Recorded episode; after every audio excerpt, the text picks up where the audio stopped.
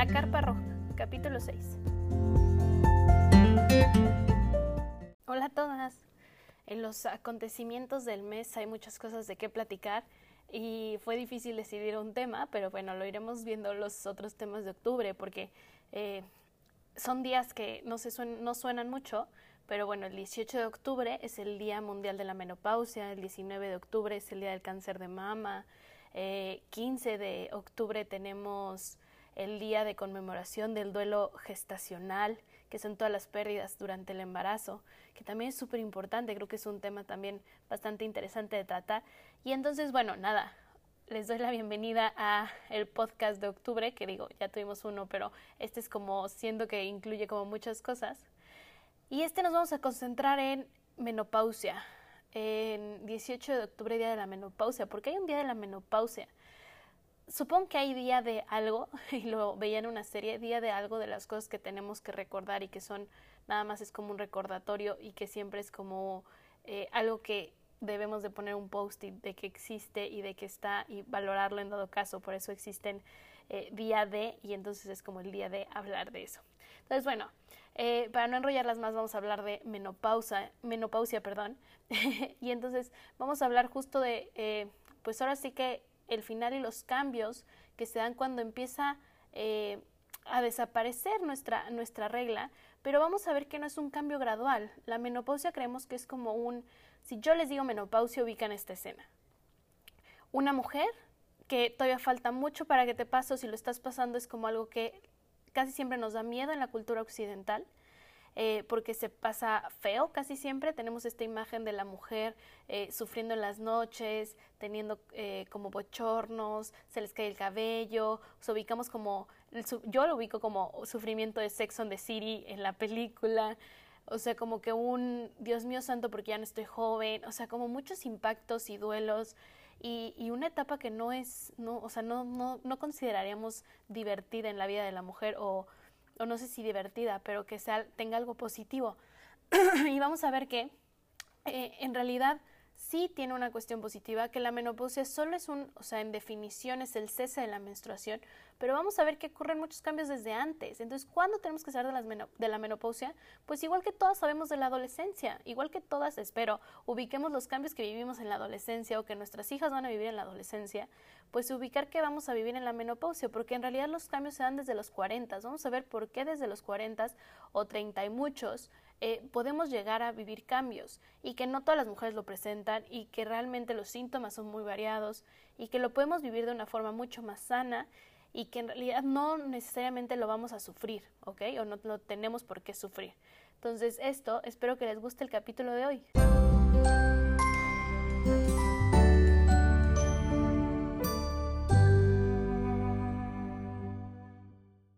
Entonces, la menopausia como tal dijimos que ya así en definición es el cese de la menstruación. Cuando nos deja de bajar, cuando dejamos de tener nuestra regla, ya, ok, entramos a la menstruación. Entonces realmente todo lo que lo rodea en cuanto a síntomas, realmente el nombre correcto se llama climaterio. Entonces todos vamos a llegar a la menstruación, pero no todas vamos a vivir igual esta etapa de climaterio.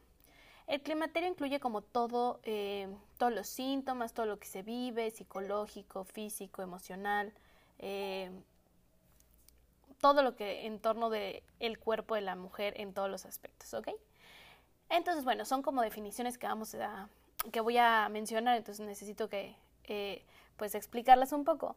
Y la otra es la perimenopausia, o sea, la perimenopausia, que es lo de lo que realmente se debe de hablar, es todo lo que rodea a la menopausia, o sea, tanto el antes como el después. Son como distinciones que se hacen, pero básicamente, ¿por qué es importante esto? Porque lo que les decía al principio, eh, esto explica por qué sí tenemos que hacer conciencia muchos años antes de lo que nos está pasando y de que si una eh, mujer de cuarenta y poquitos eh, llega y me dice es que mi ciclo ha cambiado rarísimo, yo creo que me estoy volviendo loca, pues mis hijos no están tan grandes, o sea que estoy teniendo una menopausia temprana. A ver, sí puede haber algo que se llama menopausia temprana, pero realmente los cambios se dan hormonalmente desde los 40. Y entonces todo y sería ideal si fuera como nos han dicho de, pues se te bajan las hormonas, te van bajando las hormonas y entonces hasta que desaparecen y que lo que sientes son las hormonas bajas. Y esto es un error. O sea, a ver, después de la menopausia, eh, en realidad todo se controla mucho mejor. Entonces, los síntomas eh, que se viven pueden ser más bien antes de la menopausia o casi siempre son antes de la menopausia. ¿Por qué? Porque cuando ya no están cuando ya llegamos a la menopausia ya están bajos la cantidad de progesterona, pero realmente ya ya está como establecido ese nivel bajo. El problema de la perimenopausia, para no hacerme bolas, es que básicamente en la perimenopausia eh, es una montaña rusa. Entonces, puede ser que a partir de los 40, ¿por qué? Porque la perimenopausia o el climaterio puede durar desde dos años antes de la menopausia hasta 13 años antes. O sea, estamos hablando que una mujer, les digo, de 40 puede presentar síntomas. Entonces, eh, en esta etapa, ¿qué pasa? Básicamente la función ovárica va variando y entonces los estrógenos suben y bajan. O sea, realmente no viven gradualmente, va a desaparecer de mi cuerpo y van a disminuir. Eso sería mucho más fácil porque te irías acostumbrando. Y realmente vivimos una montaña rusa. Ajá. Y todos los síntomas que tenemos puede ser cuando los estrógenos también estén altos. Entonces eso explica un poco por qué no siempre la solución eh, y más en esta etapa, mm, la solución no son los métodos anticonceptivos. ¿Por qué? Porque van a aumentar los estrógenos cuando tú ya los tienes altos, anormalmente altos, por esta parte natural, de naturaleza, pero anormalmente altos. Entonces, bueno, si tenemos los estrógenos altos, ¿qué vamos a sentir, por ejemplo? Si los estrógenos son altos, más bien es el dolor de senos, eh, puede ser que tu periodo sea muy abundante, ahí voy a hacer un paréntesis. Cuando el periodo es muy abundante, sí hay que irnos a checar. ¿Por qué? Porque ese puede ser signo de otras cosas. De otras cosas como problemas ya endometriales, o sea que hay algo, eh, miomas. Entonces, siempre cuando el sangrado es abundante, tienen que ir a su cita con ginecólogo, ¿ok? Entonces, bueno, puede haber, eh, les digo, periodos abundantes, retención de líquidos, nos podemos sentir que nos hinchamos, eh, que estemos mucho más irritables, que ya no podamos bajar tan fácil de peso, esos son los estrógenos altos.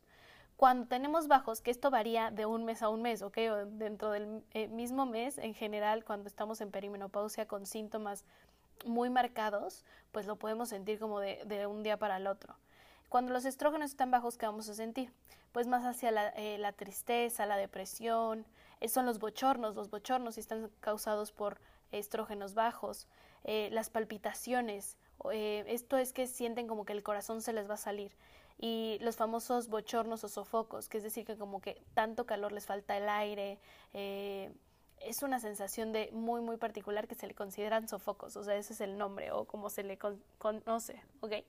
Entonces, a ver, esto nos puede pasar mucho tiempo antes. ¿De qué nos sirve saber esto? Nada más estar conscientes de que a partir de los 40 vamos a tener un cambio en nuestra función ovárica, entonces nada más estar al pendiente que todo tiene, o sea, tiene una solución em, conservadora, por así decirlo. Hay un manejo que también se puede hacer natural o no natural, pero sin sustitución eh, hormonal que conlleva otros riesgos. Em, y saber esto, que realmente nuestro propio cuerpo en este proceso no tiene solamente estrógenos bajos, sino también puede llegar a tener estrógenos altos. Entonces, tenemos que saber si nuestro caso es esto. ¿Qué otra cosa que hacemos un paréntesis? Eh, siempre se tiene que investigar. Cuando tenemos estos síntomas, se investiga tiroides, ¿ok? ¿Por qué? Porque hay muchos síntomas que se llegan a, a aparecer al hipotiroidismo sobre todo cuando los estrógenos están bajos, esto de sofocos, o sea, muchas cosas hormonales se puede confundir con la hormona de la tiroides. Entonces, cuando estamos eh, alteradas hormonalmente, siempre, siempre, siempre pidan que les investiguen la tiroides, ¿ok?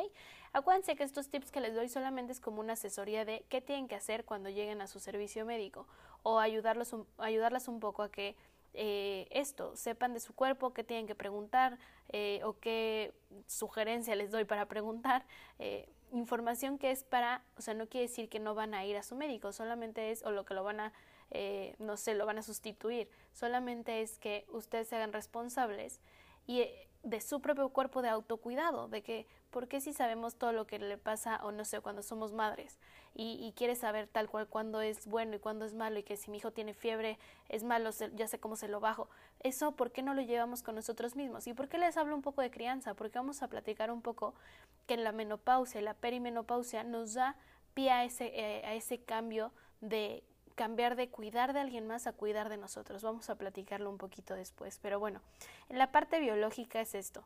Las hormonas cambian. Después de la menopausia ya se van a estabilizar casi siempre el cese de los síntomas, sea, cuando ya llega la menopausia como tal. Los, los, estrógenos ya bajos en la menopausia nos pueden llevar a otros síntomas como que se nos caiga el cabello, resequedad vaginal, ¿ok? La resequedad vaginal es de los síntomas que no se hablan, pero que muchas mujeres lo presentan y que también hay formas de arreglarlos sin sustitución eh, hormonal de estrógenos. Eh, hay forma de dieta alta fitoestrogénica, hay forma de que sean lubricantes eh, sin hormonas. Entonces, la resequedad vaginal es de algo que no nos hablan, pero que de verdad llega a pasar muy seguido y que no, no tenemos por qué vivir con ella. ¿A qué me refiero con resequedad vaginal? Literalmente la vagina es una mucosa, o sea, la vagina está dentro, el tejido es mucosa, es decir, es húmedo. Y, y cuando llegamos y tenemos deficiencia hormonal en la menopausia, lo que pasa es que esta mucosa, imagínense la boca, tenerla seca. Qué horrible. Les ha pasado que hablan y hablan y hablan y la sienten súper seca. O cuando están muy, eh, tienen mucho como adrenalina y entonces hablaron en público y expusieron eso es la resequedad eh, de boca, ¿no? provocada por la adrenalina. Imagínense eso abajo. o sea, es muy, muy incómodo. Pueden sentirlo cuando tienen relaciones o solamente al caminar. Entonces, la resequedad vaginal es un, es un síntoma que hay que ponerle un foco de atención. Eh, también puede haber cambios como en la piel, eh, que como la piel cambia, o sea, puede aparecer como acné, puede toda esta parte de cabello, piel, uñas, pues puede cambiar, ¿ok? Y ya después de la menopausia lo que hay que hacer son ciertos cuidados para cuidar nuestro nuevo estado que ya no tiene este efecto protector de las hormonas.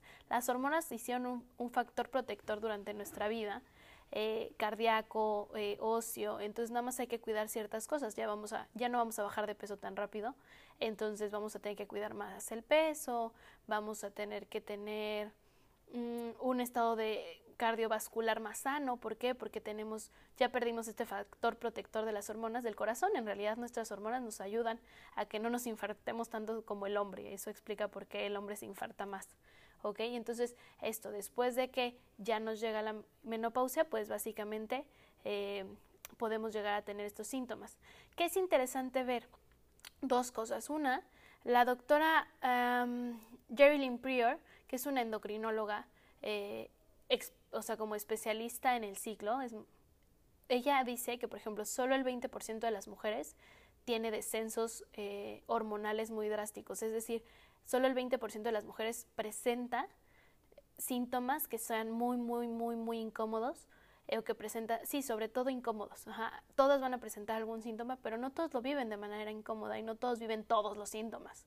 Esto también es importante. Entonces no tenemos por qué ver que sea algo como catastrófico para todas. Y la otra es que eh, ha habido estudios que dicen que dependiendo de la percepción que tengamos de, de esta parte de envejecer y de la menopausia como cultura y a la interpretación emocional y psicológica que le demos, nos va a ayudar o no, o, empeorar eh, la presencia de síntomas. ¿Esto cómo es? Básicamente si vivimos eh, como con temor eh, o huyendo de esta parte de envejecimiento, que es lo que pasa en las culturas occidentales casi siempre, es que les dan más síntomas. ¿Por qué investigaron esto? Ah, vieron que culturas, sobre todo como hacia indígenas de algunos lugares del mundo, no presentaban síntomas de menopausia o síntomas de perimenopausia o de climaterio no se quejaban las mujeres de esto. No sabían si porque no, o sea, no les, eh, no enfatizaban sus síntomas, pero realmente a ellas no les afectaba. Tanto que había lugares remotos del mundo en donde ni siquiera tenían una palabra para, para describirlo. ¿Por qué? Porque ellas veían este cambio de menopausia o hacia la vejez como un camino hacia sabiduría.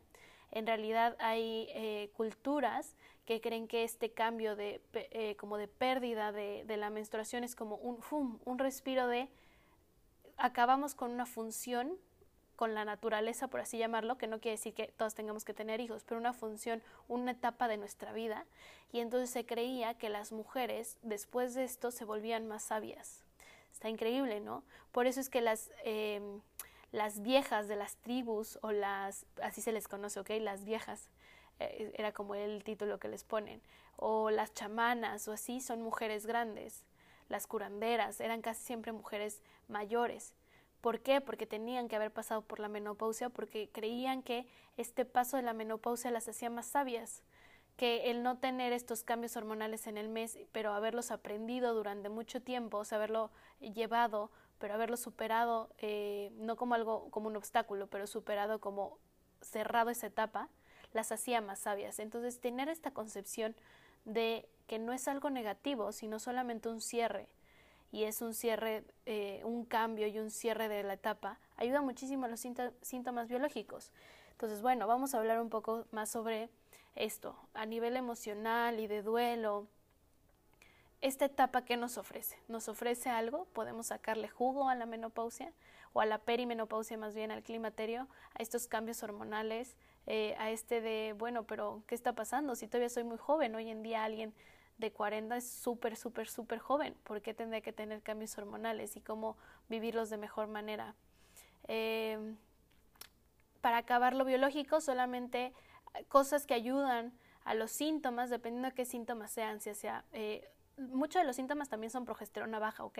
Si los estrógenos están altos, la progesterona está baja, acuérdense que van como contrarias. Entonces, cosas que les, nos pueden ayudar eh, es, por ejemplo, la vitamina B6, la taurina eh, y la progesterona, como tal, ingesta de progesterona.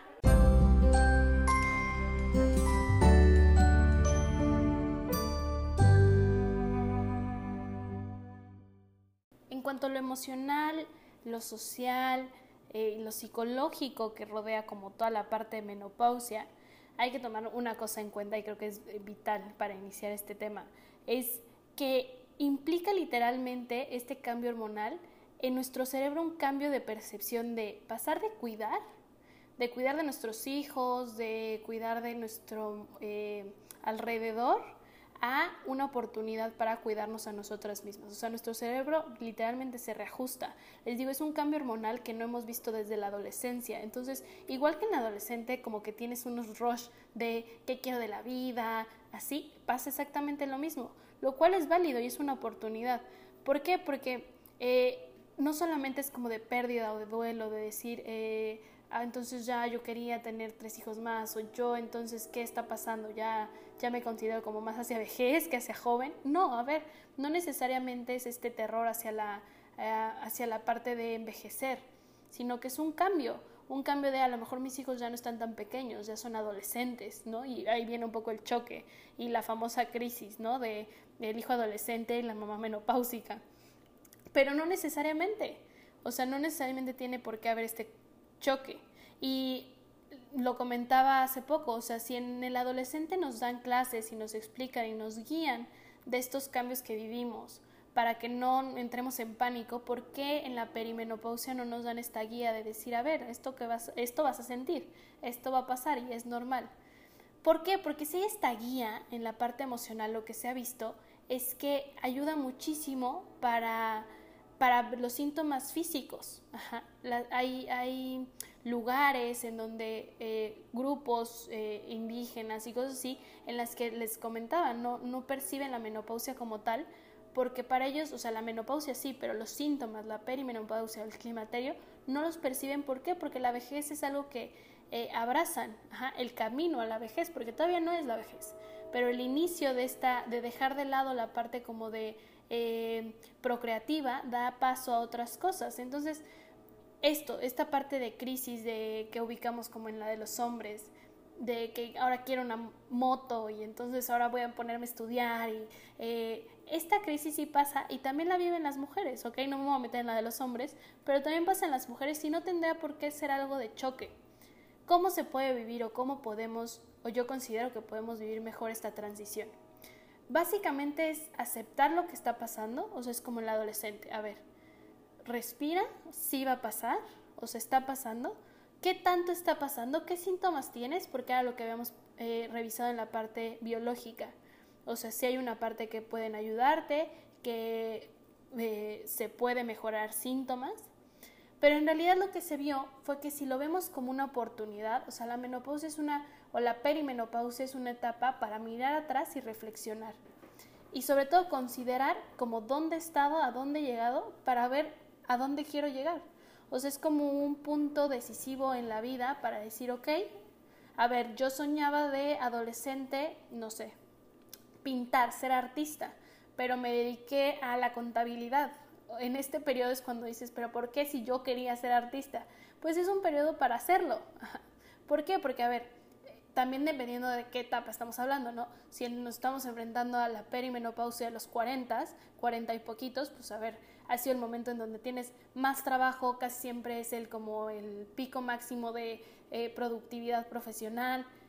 Pero conforme esto va eh, cambiando, se da la oportunidad, una vez ya llegando a la menopausia, que ya estamos hablando más hacia cercano jubilación, eh, hacia cierres, es la oportunidad de decir, ay, ok, yo quería pintar toda la vida, vamos a aprender a pintar.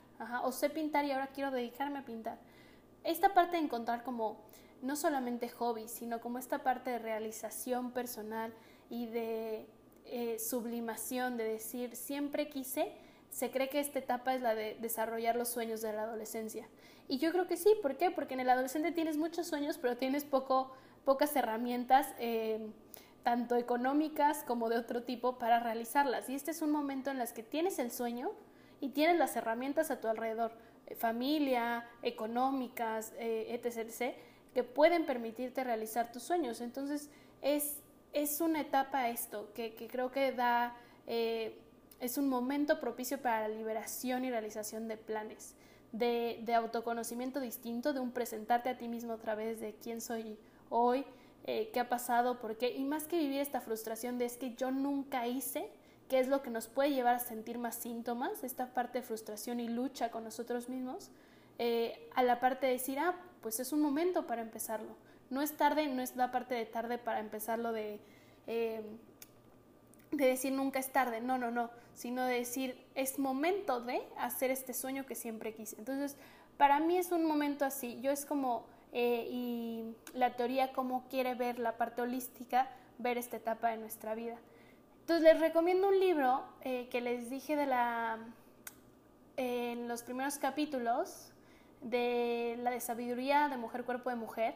Hay una de sabiduría de la menopausia de Christine Northbrook, buenísimo, y entonces ahí les hablan como de cómo hacer esta parte de sublimación, la parte emocional, acuérdense que ella habla muchísimo de eh, la parte como holística y energética y cómo poder eh, encaminarnos a la menopausia y disfrutar la etapa tanto previa como post-menopausia.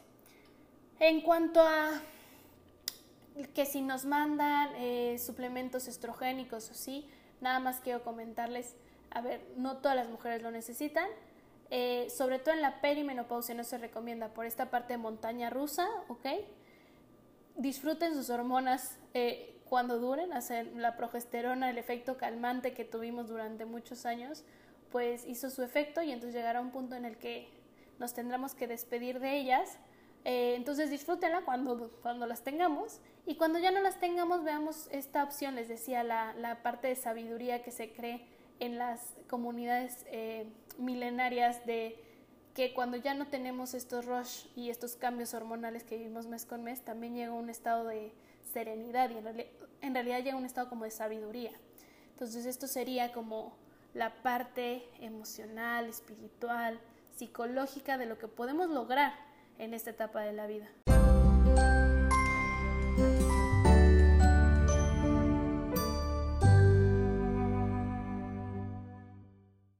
Entonces, de puntos importantes yo dejaría, no le tengamos miedo a esta etapa a la que todas vamos. Si ya lo están viviendo, hagamos una eh, como autoevaluación de cómo lo estoy viviendo o cómo me estoy preparando para vivirla. Una vez que ya la hayan vivido, pues es una etapa para eh, cuidarse o sea, cuidarnos a nosotras mismas, ver la parte preventiva, eh, un estado de salud más sano. Acuérdense que todas las ventajas hormonales pues ya no las vamos a tener, ¿ok? Eso ya llegando. Si tienen alteraciones hormonales desde los 40 o se sienten raras, que hay una solución, que hay un eh, remedio eh, pues conservador para mejorar los síntomas y que nada más es como un tu cuerpo te está diciendo, oye, ya, ya, o sea, ya estamos cambiando, empieza a cerrar ciclos, empieza a realizar, o sea, planear cosas nuevas y esto espero que no lo vean como eh, un proceso que sea horrible, que tengamos que temerle, o, que todos vivamos como no sé, asustados o huyendo de, de esta etapa que a veces no se presenta tan bonita en la cultura occidental. Espero que les haya gustado el capítulo. Si tienen alguna duda o comentario, estamos en redes sociales como Educare, Educare, Personal Health, todo junto en Instagram y Facebook. Y espero que les haya gustado. Si les late un, eh, un taller sobre menopausia y ver como eh, cuestiones herbolarias que nos puedan ayudar, eh, como de esta parte de hábitos que nos ayudan, cosas así. hay cosas muy básicas, pero podemos ver como que, por qué nos sirve, ¿no? Reducir niveles de alcohol, lácteos, eh, se ha visto cómo, cómo quitar ciertas cosas de nuestra dieta o eh, agregar algunas o algunos suplementos o, minerales o así, nos pueden ayudar, ya les había dado algunos en la parte biológica, pero si están interesados de saber más como de esto, de qué hacer y guía paso por paso, pues manden un mensaje y con gusto eh, para inscribirse a nuestros talleres de menopausia y nos vemos el próximo capítulo. Bye.